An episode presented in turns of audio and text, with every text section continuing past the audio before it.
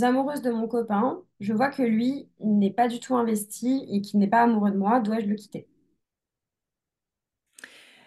Bah, tu n'as pas la baguette à changer l'autre.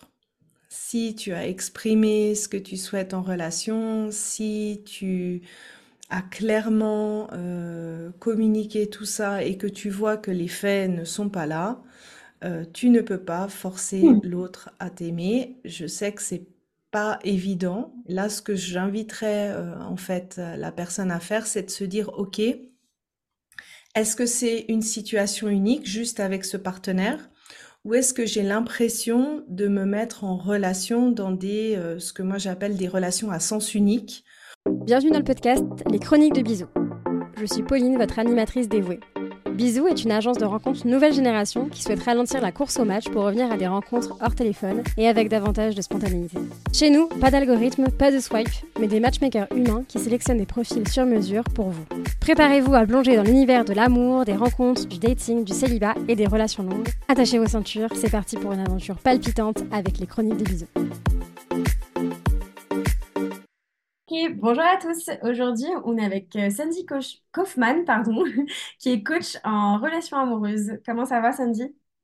Bah, ça va bien. Merci Pauline de m'inviter sur le podcast.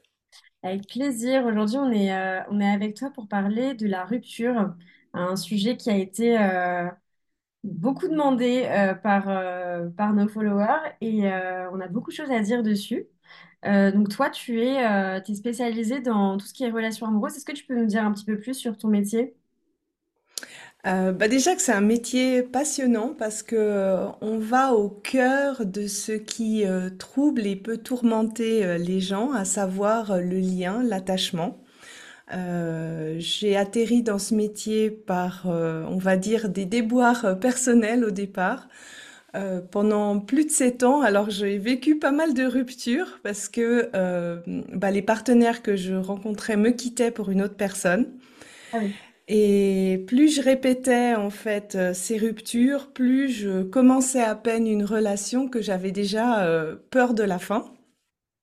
Donc le sujet me parle, si je peux revenir à ça. Et en fait, ben, cette difficulté personnelle, ça m'a permis de de me questionner en fait sur qu'est-ce qui se passait, pourquoi je répétais ces ruptures, est-ce qu'il y avait une partie de mes comportements qui était euh, aussi la cause du fait que les, hommes avec qui j'étais partaient. Et puis, euh, ce qui m'a vraiment transformée, c'est le jour où j'ai compris que finalement, euh, ma vision inconsciente de l'amour que j'avais forgée au fur et à mesure de mon enfance, de mes relations amoureuses, eh ben, ça avait un impact sur comment je me comportais en relation, par qui j'étais attirée, etc. Et puis du coup, en changeant ça, ben, ça a vraiment transformé euh, ma vie euh, personnelle et c'est ce que j'aide finalement euh, à faire avec les personnes que j'accompagne.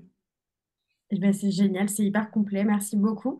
Bah, sans transition, hein, on va, on va parler donc des cinq phases euh, de la rupture. Donc, comment va se passer cet épisode? Donc, on va parler des cinq phases de la rupture. Ensuite, on va parler de comment se passe un coaching avec toi. Tu vas nous expliquer un peu euh, euh, bah, comment tu vas pouvoir aider les personnes. Et ensuite, on a une boîte à questions donc, que les personnes ont remplie sur Instagram directement, enfin ont répondu à ces deux questions sur Instagram, c'est-à-dire quelle est la raison de votre dernière rupture et qu'est-ce qui se répète avec les relations? Et on échangera sur ça. Euh, bah, on va commencer tout de suite avec les cinq phases de la rupture. Est-ce que tu peux nous en dire plus? Oui, alors en introduction, je dirais que euh, les émotions ou l'intensité qu'on ressent au niveau émotionnel dans une phase de rupture, c'est déjà pas euh, proportionnel forcément à l'amour qu'on a ressenti pour cette personne. Donc il y a cinq phases dans le deuil. Euh, les deux premières phases, c'est un peu euh, la phase de choc. En fait, on, on apprend la rupture, euh, on, on s'y attend, on s'y attend pas. Et même si on prend la décision, c'est le fait de mettre la, la fin, de dire une fin à quelque chose. C'est pour le corps et surtout pour notre système nerveux vraiment un choc parce que on ne sait pas ce qui se passe après. On ne sait pas comment on va se sentir, on ne sait pas si on va retrouver quelqu'un, on ne sait pas comment ça va aller ou pas aller. Et donc ça, c'est vraiment une phase de choc. Et cette phase-là, en fait, si on la vit plus ou moins bien, si c'est plus ou moins facile, c'est pas lié à l'amour qu'on ressentait pour la personne, mais c'est plus à comment on se sent face à l'inconnu, face à, au non-contrôle, face à un futur incertain. D'accord. La deuxième phase, c'est aussi non plus pas lié avec l'amour qu'on peut ressentir avec envers la personne, c'est euh, un petit peu la phase de sevrage. Quand on a été euh, habitué en fait à, à être au contact de quelqu'un, en fait, ça produit de l'ocytocine, c'est euh, bah, l'hormone relationnelle. Et quand on arrête d'être en contact avec cette personne, en fait, notre corps, hormonalement, il fait un certain sevrage. Et selon notre sensibilité à cette hormone-là, selon notre sensibilité au contact, au toucher ou le besoin qu'on a en termes de contact et de toucher, eh bien, on va le vivre plus ou moins facilement. Et encore une fois, ça, c'est plutôt un sevrage émotionnel. Euh, ça peut aussi euh, être différent si on est bien entouré par beaucoup de personnes pour arriver à compenser ce manque qu'on peut ressentir. Et certaines personnes peuvent vraiment le vivre de manière très difficile. C'est un peu comme si on arrête une drogue, euh, on arrête quelque chose et on le sent physiologiquement euh, très très fort. D'accord, ok. Ouais. Donc euh, ces deux premières phases, elles sont vraiment un coup pour le pour la personne. Souvent on on sent une bonne vague émotionnelle bien bien intense. dans cette phase-là, la tête, euh, le raisonnement, le processus de réflexion, ça sert à rien parce que c'est plus notre système de survie, notre système nerveux qui prend le relais à ça.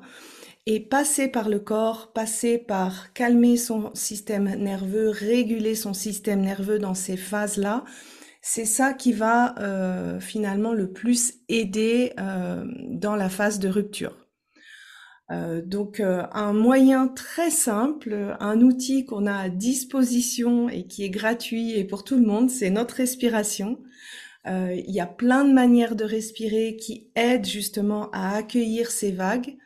Et c'est souvent en fait moi quelque chose que je recommande dans cette phase-là, c'est de passer par accueillir les émotions qui arrivent. C'est pas, on n'est pas là pour les les réprimer ou se juger, en se dire mais comment ça se fait que je me sens comme ça, pourquoi je me sens comme ça? C'est pas à ce moment-là que ça vaut la peine de faire euh, des jugements ou des réflexions, mais plutôt de s'aider dans cette vague, de surfer sur cette vague, d'accueillir cette vague en se soutenant en fait physiologiquement, en aidant notre système nerveux à encaisser ce choc en fait. D'accord, ok. Ok, mais donc que c'est intéressant parce qu'en fait, tu, tout ça, c'est presque que chimique. Euh, ça a presque pas de rapport avec euh, les, les- les sentiments que tu as envers la personne. Oui, Toi, tu penses que, enfin, quand tu es en phase de rupture, tu penses que, que, que tout ça, c'est parce que tu aimes la personne, mais en fait, c'est juste euh, ton corps qui réagit chimiquement. oui, et particulièrement dans ces deux premières étapes. Dans les trois dernières de- étapes de la phase de deuil, c'est à nouveau pas l'amour que tu as pour cette personne. Et je te donne un, un contre-exemple. Euh, peut-être que tu as déjà vu dans ton entourage des personnes qui se sont beaucoup aimées, qui ont eu une relation qui est assez longue et au moment de la séparation, ils n'ont pas eu forcément eu une phase de deuil euh, si longue, si intense. Et pourtant, Hmm. euh, ces personnes avaient des... Vraiment, tu ressentais qu'ils avaient de l'amour, etc. C'est en fait, pour moi, parce que ces personnes-là, dans l'addition de leur relation, elles n'ont pas eu le sentiment d'avoir eu une relation qui a été majoritairement dans leur perception négative. C'est-à-dire que c'est des personnes qui ont eu une phase de vie avec une personne et qui ont terminé cette phase de vie et qui arrivent facilement à passer à autre chose. Ce qui, moi, va, influencer, en fait, comment ça se fait que des fois on peut se retrouver comme une loque après une, une rupture qui a peut-être pas duré euh, longtemps, euh, qui était pas engageante, c'est ce sentiment d'addition de la relation. Donc, Après cette phase de choc et puis de, de sevrage, en fait, il y a la phase de colère, la phase de tristesse et la phase d'acceptation. Et ces trois étapes-là, ça va dépendre de comment est-ce que tu as perçu la relation, qu'est-ce que tu as perçu avoir donné ou apporté pour la relation, versus qu'est-ce que tu as perçu, en fait, recevoir de la relation. Et souvent, tu as du mal à tourner la page quand tu as l'impression que tu as beaucoup donné, donné, donné, donné, et en fait qu'il n'y a eu rien en retour. et ça. forcément, ça fait mal. Ouais, ouais, ouais, je comprends. Je comprends. Donc en fait, euh, si plus tu as l'impression, vraiment, encore une fois, selon ta perception, euh, d'avoir énormément donné euh, dans cette relation, plus ça va être difficile de passer à autre chose. Et euh, tu disais que pendant le- la phase de deuil, la, la phase de colère et de tri- elle était avant la phase de tristesse. Moi, je pensais que c'était l'inverse.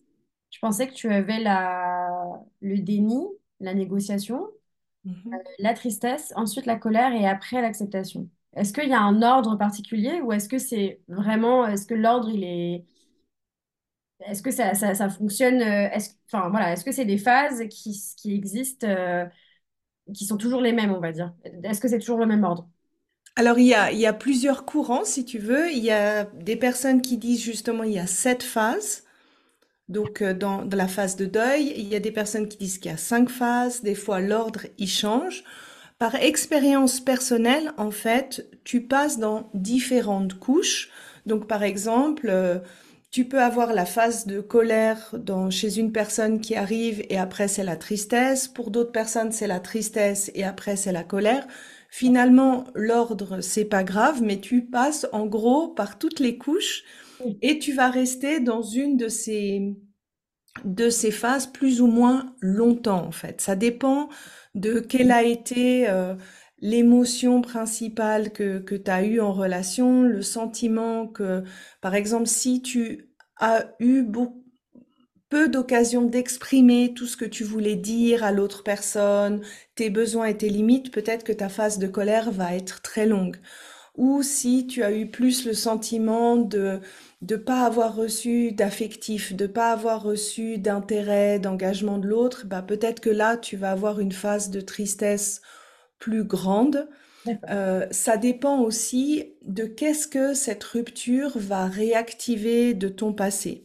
Pour moi, quand tu as des, des vagues émotionnelles, soit de colère, soit de tristesse, qui sont vraiment comme ça intenses, mhm. souvent c'est que ça vient mettre le doigt sur une blessure du passé, un modèle relationnel du passé qui est réactivé en fait dans ce deuil de relation.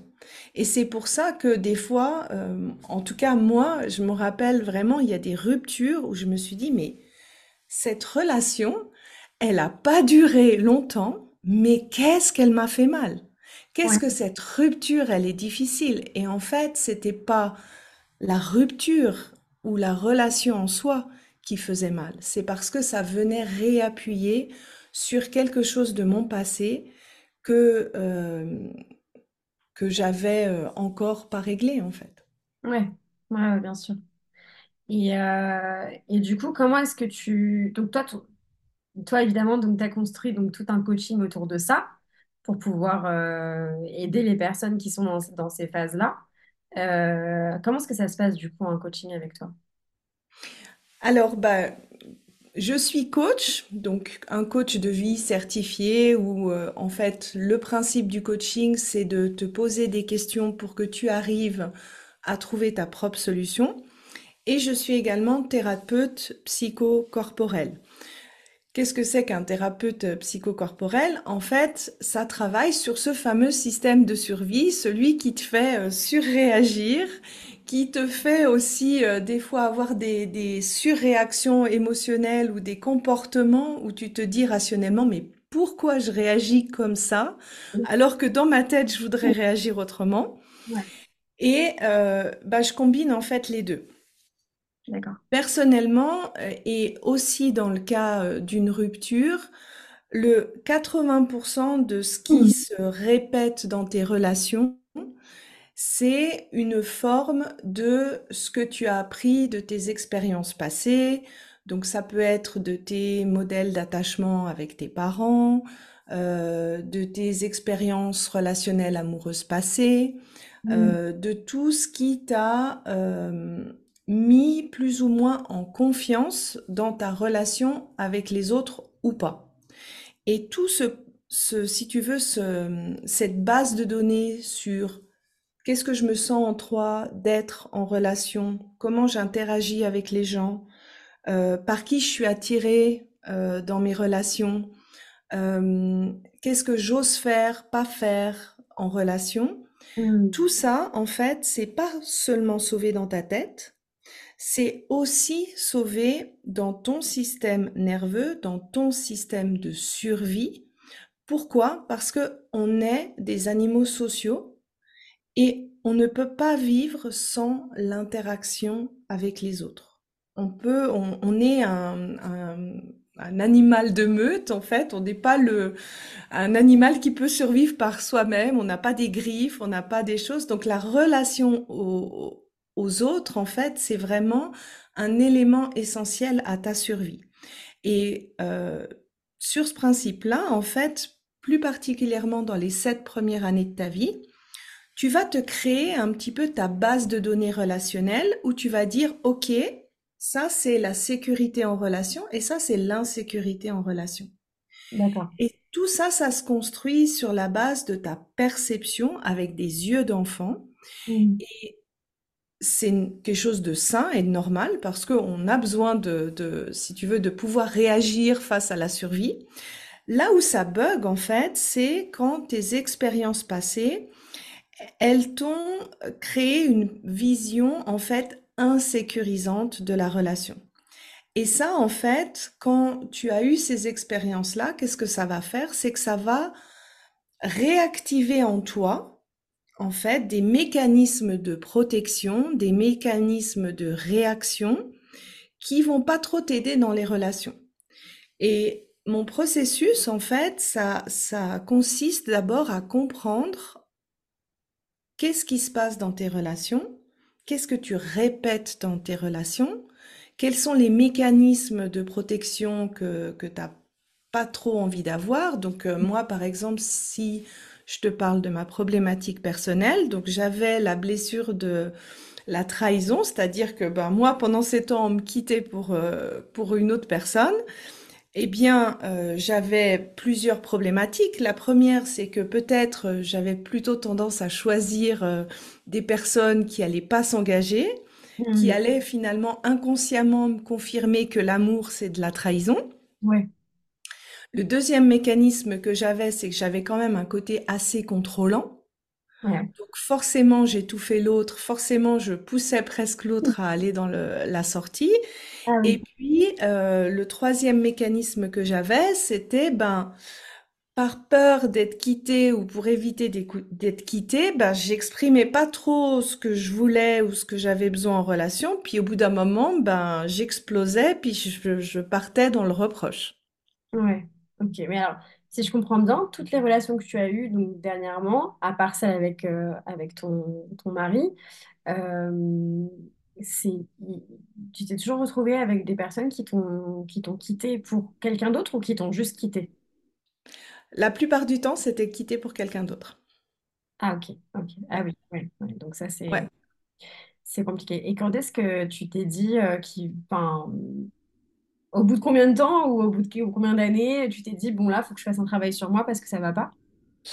Alors, pour moi, ça a été au départ, euh, première fois que ça m'est arrivé, j'avais peut-être 21 ans, tu vois. Donc au départ, je me suis dit, bon, un de perdu, dix de retrouvé. Oui, c'est Et après, euh, au bout de trois, quatre relations, je me suis dit, mais c'est quand même quelque chose de bizarre. Je voyais que mes copines commençaient à être un peu plus stables en relation et que moi, ben, c'était... euh, et j'avais même l'impression du contraire. J'avais l'impression que ça devenait de pire en pire et je me sentais de plus en plus en insécurité en relation. C'est-à-dire que au bout d'un certain temps, dès que la personne commençait à mettre un peu plus de temps à répondre à un SMS ou euh, je sentais que dans sa manière en fait d'agir, il y avait une certaine distance, Ouais, dès qu'il y avait une distance, ouais. C'était la panique à bord. Mm. Et ça, c'est quelque chose de normal parce que ton système nerveux, quand il a enregistré certains événements du passé qui t'ont mis en insécurité, plus tu te retrouves face à ce genre de situation, plus ta réponse,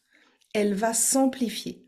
Et c'est là où euh, tu peux ressentir vraiment à l'intérieur de toi que tu es un peu contrôlé par tes émotions plutôt que par ta tête.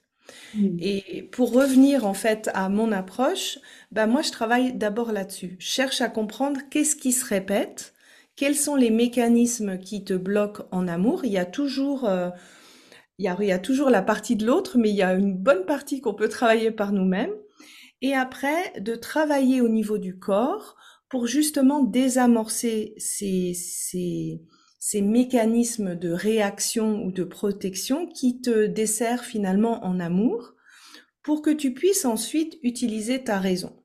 Et une fois que ça c'est fait, une fois que ce travail sur le corps est fait, ben là commence le coaching, on va dire plus traditionnel, où tu commences à mettre en place des changements euh, dans ta vie. Et combien de temps ça dure un coaching? Alors, euh, ben, mon coaching euh, phare, c'est le programme S'ouvrir à l'amour. C'est un programme de deux mois où euh, tu as d'abord une partie de bilan que tu fais en individuel chez toi. Ensuite, moi, je lis ce bilan pour arriver à identifier ce que tu répètes en amour.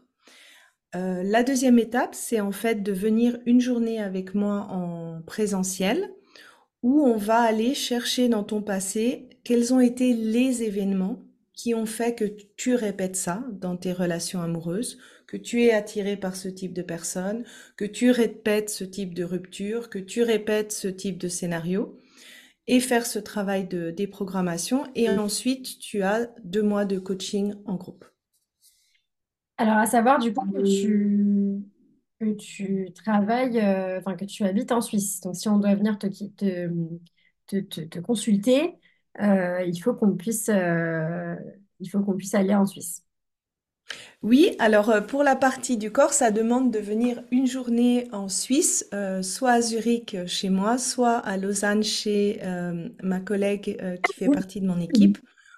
et j'ai pas mal de personnes qui viennent nous rendre visite en Suisse, manger en même temps de la fondue et faire le travail sur le corps.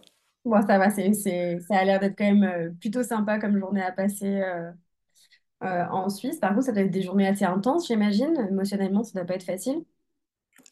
Oui, selon en fait ce que tu as enregistré comme schéma ou l'importance, tu vois, j'ai aussi des personnes qui ont vécu des abus, qui ont vécu des violences.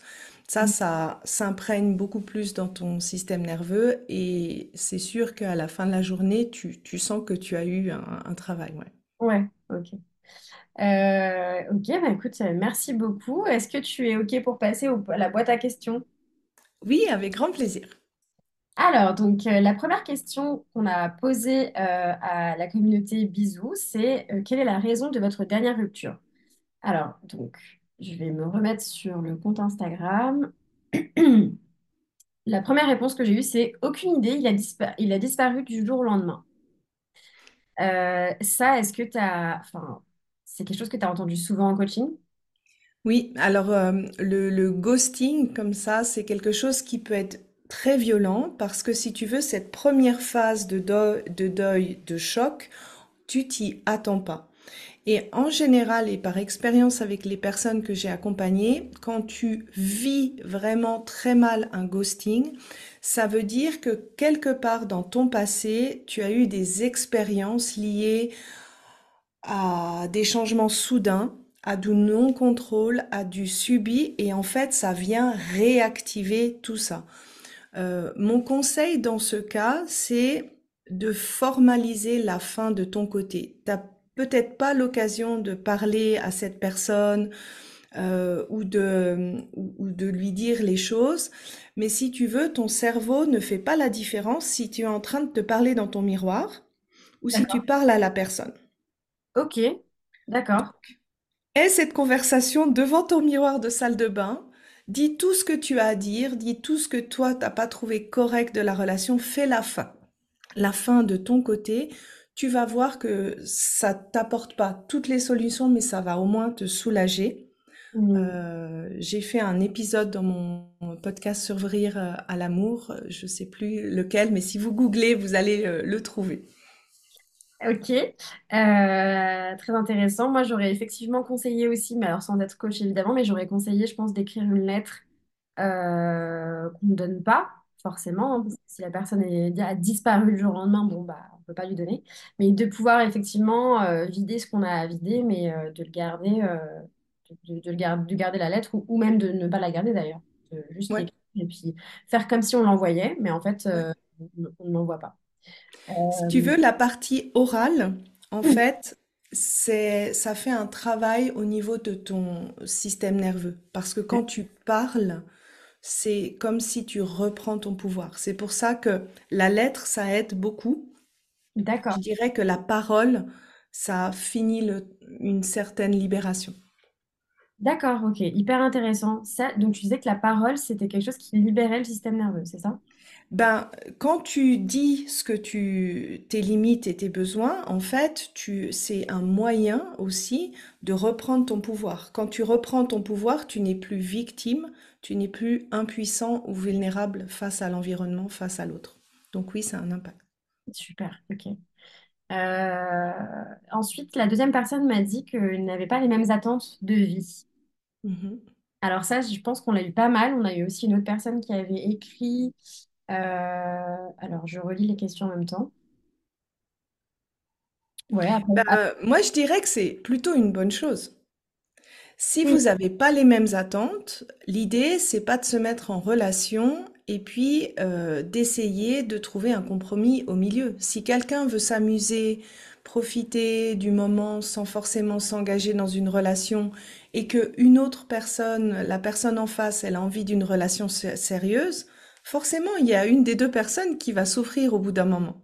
ouais. Là où c'est important de, de, de, de clarifier, c'est de se dire à quel moment je le fais. À quel moment je, je le fais, c'est-à-dire à quel moment je le quitte? À quel moment je clarifie ce que l'autre attend et ce que Ah, moi j'attends en relation? Parce que c'est souvent ça, euh, la peur qui est derrière. Moi, j'ai beaucoup de coachés qui me disent, non mais Sandy, si je dis tout de suite euh, au premier date que j'ai envie d'une relation sérieuse, il va partir en courant. Et je réponds toujours, ben, c'est tant mieux. La oui. personne qui part en courant, c'est qu'elle n'a pas envie d'une relation sérieuse Ouais. et au moins tu es sûr de pas commencer quelque chose qui est déjà destiné à s'arrêter. C'est ce qu'on conseille aussi dans les derniers épisodes qu'on a enregistrés euh, pour le podcast, c'est de manière générale, que ce soit sur euh, nos attentes dans la relation euh, ou même euh, sur si c'est quelque chose de sérieux ou pas sérieux ou autre, dès le début, ne pas avoir peur de donner ses... de dire ce qu'on attend de l'autre ou, ou juste même de faire de l'humour, etc. pour voir si ça passe tout de suite. Si ça passe pas, et ben, vous perdez pas de temps en fait. Comme ça, au moins, Mhm. vous êtes sûr dès le début que, que ça va bien. Euh, ensuite, les la troisième question, perte de la passion après cinq ans, plus d'efforts romantiques de l'un ou de l'autre, c'était devenu une colocation. Oui, c'est le phénomène qui arrive après l'amour amoureux. Moi, je dis toujours, l'amour, ça commence par un sentiment Mm. et ça évolue par un choix. Et une fois que ces fameux euh, papillons dans le ventre, euh, que ce cocktail hormonal ne fait plus un effet de motivateur, ça demande au couple de retrouver d'autres moyens d'entretenir la passion, d'entretenir l'amour. Et en effet, ça demande un effort de chacun pour justement pas tomber euh, dans cette colocation. Et tu dirais que ça, ça dure combien de temps? Parce que tu sais, on dit toujours que l'amour dure trois ans. Est-ce que tu crois que hormonalement, c'est ça? C'est vraiment ça? Oui, c'est à peu près trois ans. Ça dépend des personnes, ça dépend de l'intensité euh, de la relation, ça Mm. dépend aussi si tu emménages très rapidement avec la personne. En fait, plus tu emménages Tôt. rapidement avec la personne, plus finalement tu es habitué à la présence de l'autre. Donc, la présence de l'autre ne génère euh, aucun, euh, aucune Ah, sécrétion hormonale supplémentaire. donc, si tu, en- si tu emménages tôt dans la relation, ça peut durer moins, le- la phase très amoureuse, elle peut durer moins, euh, moins de trois ans. Ouais, exactement. Et après, c'est là qu'il faut faire des choix sur le côté, est-ce qu'on continue à être ensemble ou pas, et on fait le choix de...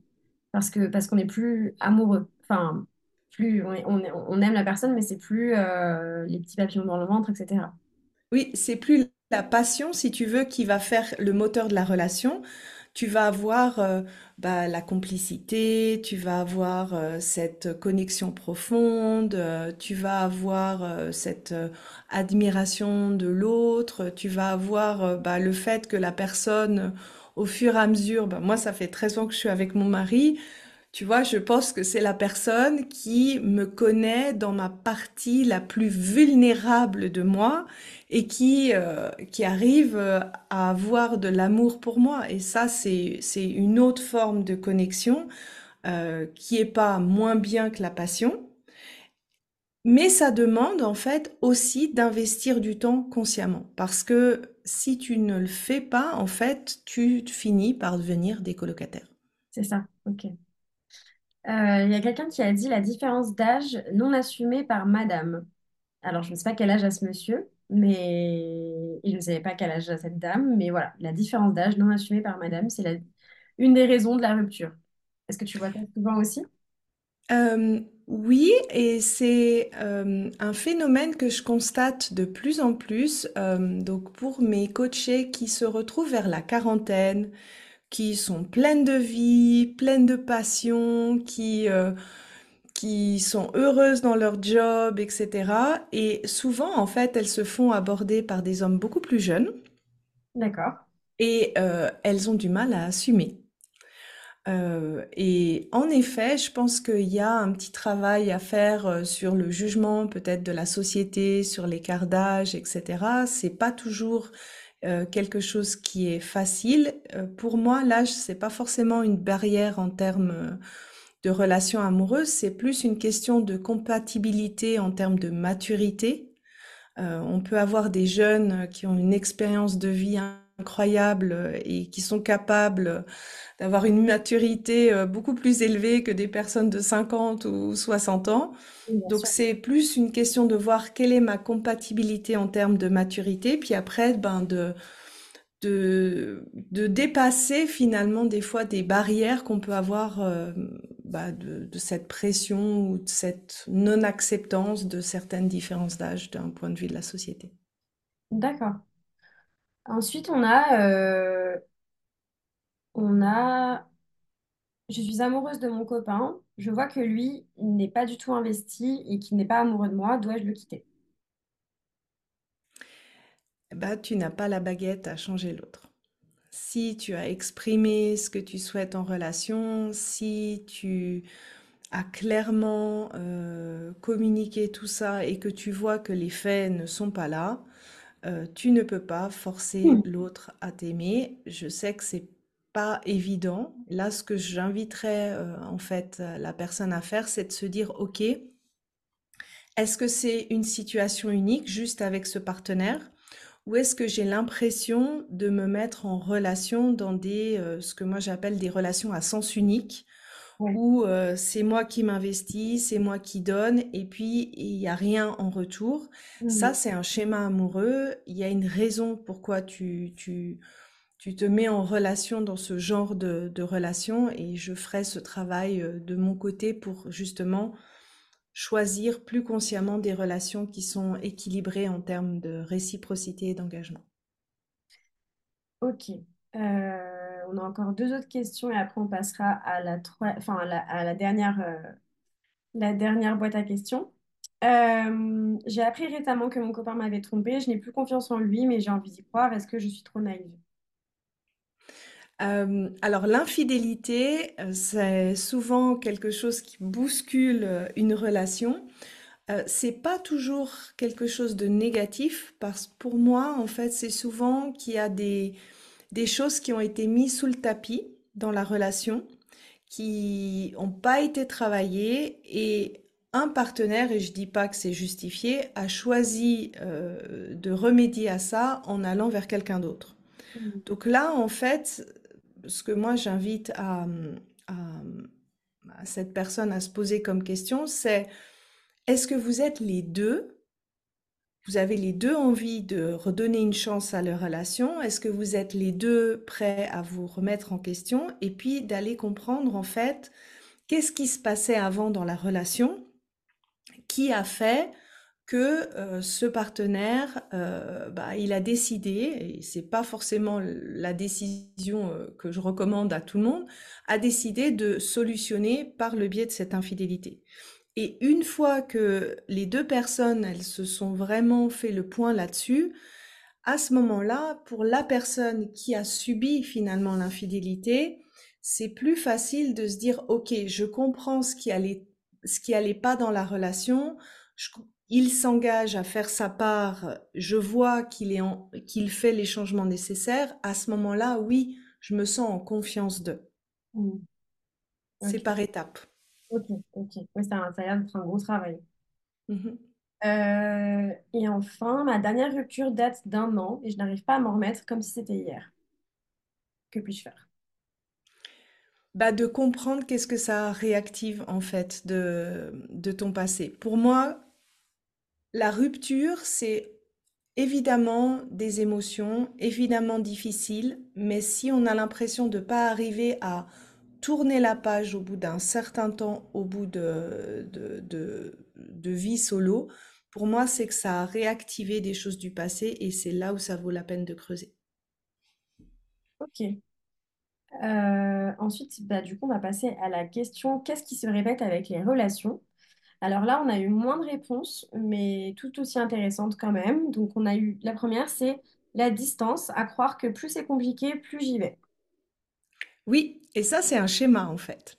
Parce que si tu choisis inconsciemment, alors moi je, l'appelle ce schéma de l'indisponibilité, mmh. inconsciemment tu vas choisir des personnes qui sont indisponibles, soit parce qu'elles sont loin géographiquement, soit parce qu'elles sont indisponibles émotionnellement, elles sont pas prêtes à se mettre en relation, soit parce qu'elles n'ont pas de temps, elles ont un boulot ou un, un hobby qui leur prend je euh, je sais pas combien de temps. C'est parce qu'elles sont déjà aussi. Il y en a. Pardon? Parce qu'elles sont déjà en relation aussi. Ou qui sont déjà en relation, exactement. Et en fait, c'est quand tu te mets en relation avec ce type de personne, tu t'assures à 100% que l'amour va pas trop venir proche de toi. Et donc, ça vaut la peine d'aller chercher qu'est-ce qui fait que tu as peur de l'amour? Qu'est-ce qui fait que euh, tu veux tenir l'amour à distance? Les causes de ce, de ce schéma-là, elles peuvent être très différentes euh, d'une personne à l'autre. Je peux donner deux exemples assez opposés. Ça peut être euh, si tu as vu tes parents se disputer constamment, d'avoir constamment un rapport de force, et eh ben, ça te donne pas vraiment un modèle euh, motivant pour avoir envie de te mettre en couple. Ça peut être quelque chose comme ça. Ou euh, si tu as vu, par exemple, ta mère euh, beaucoup se sacrifier pour la relation, pas vivre sa vie de femme comme elle aurait aimé, eh bien, en fait, c'est comme si inconsciemment, tu, tu dois choisir entre je suis moi, j'ai la vie que j'ai envie de mener ou je me mets en relation. Mmh. Et la solution que beaucoup de gens euh, trouvent, c'est bah non, moi j'ai envie d'être moi, donc du coup, bah l'amour, je le tiens bien loin. Ah oui. Pour éviter de faire ce choix un petit peu impossible. D'accord, alors ça me rappelle un peu quelque chose, ça, tu vois, ça me fait penser. Là, en ce moment, sur les réseaux sociaux, on voit beaucoup euh, le boyfriend effect. Et je sais pas si ça te parle. Euh, mais en fait, le boyfriend effect, c'est que tu. Donc, on voit beaucoup de, de, femmes sur les réseaux sociaux qui sont. Quand elles sont euh, célibataires, elles sont. Euh, elles prennent soin d'elles, elles vont chez le coiffeur, elles sortent, elles vont, elles, vont, elles vont dans des bars, elles sortent avec leurs copines, elles font plein de trucs. Et quand elles sont en couple, donc elles, sont, elles ont un boyfriend, et ben elles sont tout le temps en pyjama, pas maquillées, euh, elles sortent plus, elles font plus rien. Et en fait, on appelle ça le boyfriend effect. Et je me suis, ça me fait un peu penser à ça sur le côté, soit tu es en couple, soit tu es toi-même, entre guillemets. Ouais, ouais. Ça, du coup, est-ce que ça fait partie d'un schéma ou est-ce que tu penses que c'est. Enfin, comment est-ce que tu. Ça n'a rien à voir avec les, les questions. Euh... Ouais, ouais. Euh, alors, euh, pour moi, en fait, ça peut être, euh, ben, je me sens un peu plus euh, à l'aise en relation et puis euh, j'ai pas besoin de j'ai plus, j'ai moins ce besoin de plaire, donc je me, je suis plus naturelle, tu vois, ça peut être un côté, on va dire, positif. et puis, il peut y avoir cet effet quel est le prix pour moi d'être en couple? Selon euh, le modèle de ta mère ou le modèle des femmes de ton entourage, inconsciemment, tu enregistres en fait tout ce que tu penses qu'une femme doit faire ou doit pas faire pour être en relation. Mm. Et euh, ça peut souvent, en tout cas dans beaucoup de femmes que j'accompagne, c'est pas toujours un problème de relationnel avec le masculin, mais c'est souvent un problème de quel est le prix pour moi d'être une femme en relation. Et c'est souvent ça qui va donner cette impression que euh, tu as des femmes totalement épanouies, ou même des, des coachés qui me disent, moi, quand je suis toute seule, je suis bien, je vis ma best life. Et quand je suis en relation, c'est les montagnes russes en moi. Des fois, je me reconnais pas, je manque de confiance, je me pose plein de questions. Et ça, pour moi, c'est là où ça vaut la peine de creuser sur ton modèle au féminin. Qu'est-ce que tu as enregistré? Et parce que finalement, euh, être en relation, c'est pas je suis moi ou je suis en relation, c'est je suis moi et je suis en relation. Bien sûr. C'est ça le but. d'accord, ok. Euh, et la dernière question, c'est donc euh, le schéma qui se répète pour euh, rappeler la question initiale, le manque de communication, que l'on attende quelque chose de l'autre plutôt que de lui en parler. Oui, on a eu un cerveau et puis on a une boîte crânienne. Et jusqu'à ce que je sache, c'est difficile de lire à travers cette boîte crânienne. Elle est quand même assez épaisse. Oui, il paraît. Voilà. Donc, euh, ça facilite quand même euh, de dire concrètement et précisément à l'autre ce que tu veux. Euh, je dirais encore plus pour nous en tant que femmes, parce que honnêtement, d'une femme à l'autre, on a des besoins qui sont assez différents. Ouais. Et concrètement, qu'est-ce que ça veut dire pour toi? montre-moi que tu m'aimes. Bah, je, suis persuadée que ta réponse, ma réponse, celle de la voisine, ça va être totalement différent. Donc, facilitez-vous euh, le travail, dites ce que vous avez besoin, dites-le concrètement. Euh, l'autre n'est pas obligé de répondre à tous vos besoins, mais au moins, il aura euh, eu un mode d'emploi clair et ce sera beaucoup plus facile d'aller dans votre sens si il a ce mode d'emploi. Mais là, tu vois, par exemple, c'est un homme qui a écrit ça. Donc, je pense qu'à mon avis, euh, le manque de communication, c'est peut-être de ça. Je pense, je comprends son message comme ça, que ça vienne de lui, parce qu'il dit le manque de communication, que l'on attende quelque chose de l'autre plutôt que de lui en parler. Euh, je pense que c'est lui qui a du mal à exprimer ce qu'il ressent. Ah bah voilà, voilà. Bah, Mais c'est- c'est pas un problème d'homme ou, ou de femme, je pense qu'on a une boîte crânienne des deux côtés. Oui, bien sûr, bah, évidemment. Mais en tout cas, c'est. Je pensais que, tu vois, ce serait. Je suis désolée, j'ai mes chiens qui viennent de rentrer dans la, dans la pièce. Ils ont réussi à ouvrir la porte. Et je... Ils me sautent dessus. Voilà. Bon. Donc, euh, bon, bah, on en voit un d'ailleurs hein, sur la vidéo. Euh, donc, euh, j'ai perdu ce que je voulais dire. Mais ce que je veux dire, c'est que dans ta réponse au- avant, tu vois, tu disais que ce serait plutôt un problème qui était plus, assez féminin, de pas forcément dire ce qu'on avait sur le cœur, etc. Mais là, tu vois, je pense que le, le monsieur, en fait, a du mal à exprimer euh, ses besoins, en fait. Euh, il attend, il attend, il attend, il attend que ça monte. Et, et une fois que ça, ça explose, bah là, il dit ce qu'il ce qu'il y a. Mais euh, est-ce que tu penses que c'est pareil? Est-ce que c'est un schéma? Oui, alors euh, c'est pas euh, l'exemple que je donnais, j'ai pris l'exemple de femme, mais tu peux le retourner euh, pour des hommes en fait. Communiquer ses besoins et ses limites. Si tu as du mal à le faire et que tu fais un peu la cocotte minute, c'est-à-dire j'attends, j'attends, j'attends, puis quand j'en peux plus, j'explose, c'est souvent le schéma de la trahison, c'est-à-dire tu t'auto-trahis, tu, tu ne dis pas ce que toi tu as besoin par peur en fait que l'autre parte. Et forcément, ça tient un moment, mais ça tient pas tout le temps. Et donc, quand ça sort, ça sort souvent de manière euh, pas diplomatique euh, et euh, souvent dans le ressentiment. Mais pourquoi l'autre comprend pas? Mais en fait, c'est pas au job de l'autre de comprendre ce que tu as besoin. C'est ton job, t'appartient à toi de le dire clairement. Et l'autre de se dire, bah ok, est-ce que moi j'ai envie d'aller dans son sens ou non, ça me correspond pas. D'accord, ok. Donc c'est vraiment... euh, Donc là, tu penses que c'est la, la blessure de la trahison, ça, qui se met en place quand euh, les, les gens font ça. Oui, alors c'est pas que la blessure de la trahison, je le- on le retrouve souvent dans la blessure de la trahison, en tout cas par mon expérience.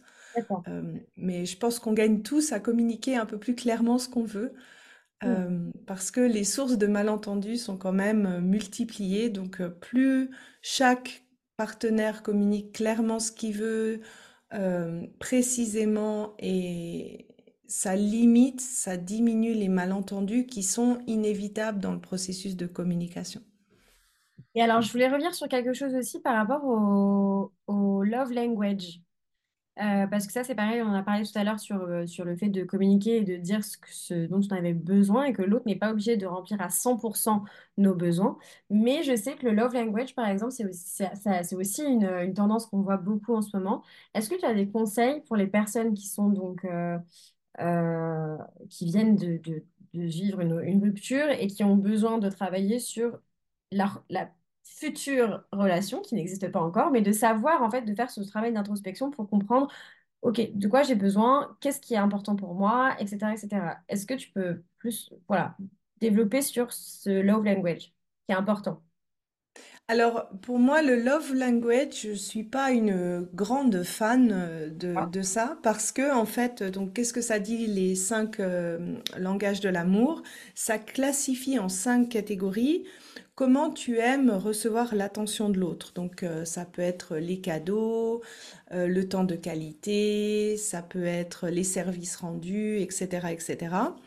Et pour moi, en fait, j'aime pas mettre les gens dans une case seulement. Euh, je préfère, en fait, quand la personne se dit, OK, si je veux me préparer pour la prochaine relation, je vais essayer de voir qu'est-ce qui me plaisait pas dans la relation dans mes relations passées, qu'est-ce que j'avais du mal à communiquer ou comment est-ce que je le faisais? Parce que c'est rarement un problème de d'identifier ce qu'on a besoin. En tout cas, là, beaucoup de gens sont assez clairs euh, sur ce qu'ils auraient aimé avoir dans la relation. Euh, J'aurais aimé qu'on se voit plus, euh, qu'il m'appelle plus souvent, etc. Mais c'est beaucoup plus une manière de comment je l'ai communiqué. d'accord. Est-ce que j'ai été dans le reproche? Est-ce que été, euh, je sais pas, je- j'essayais de donner des ordres? Est-ce que euh, moi, ce que j'appelle la castratrice silencieuse? Je, je demande pas, mais la personne en face ressent qu'il y a un gros problème. C'était Ouais. moi, donc euh, je, je, je, je m'attribue la tâche. Euh, et, et, et là, tu as vraiment un- une grande marge de progression. Pour moi, je pense que à partir du moment où on, on part du principe que l'autre, c'est pas notre ennemi, l'autre, c'est une équipe, et que en disant ce qu'on ressent, en disant euh, de manière bienveillante, sans être dans l'agression de l'autre, et, et on s'en rend pas compte, mais dans la communication, on peut être, euh, on peut lancer les couteaux sans se- vraiment se- s'en rendre compte, Mm. plus c'est facile en fait de demander. Et comment est-ce que tu... Alors, Comment, d'après toi, on pourrait euh, trouver un moyen de communiquer ces choses-là sans justement euh, partir dans l'agressivité ou en tout cas que l'autre perçoive de l'agressivité ou l'autre perçoive du, du, des reproches alors que parfois c'est pas des reproches. Parfois c'est juste effectivement on exprime ce qu'on a à dire par rapport à nos besoins. Comment est-ce que... Parce que tu vois, tu donnais ces exemples-là euh, en disant qu'on peut facilement tomber dans la reproche et dans l'agressivité. Est-ce qu'il y a des moyens qui existent pour justement ne pas, ne pas dire... euh, je sais que par exemple dans la communication non violente, il faut toujours dire je ressens, j'ai l'impression, et pas être dans l'accusation. Mais parfois, euh, ça suffit pas forcément. euh, euh, je pense dans la communication, ça peut quand même être perçu, enfin, ça dépend de la manière dont c'est dit en fait. Mais voilà, est-ce que tu as des tips sur ça?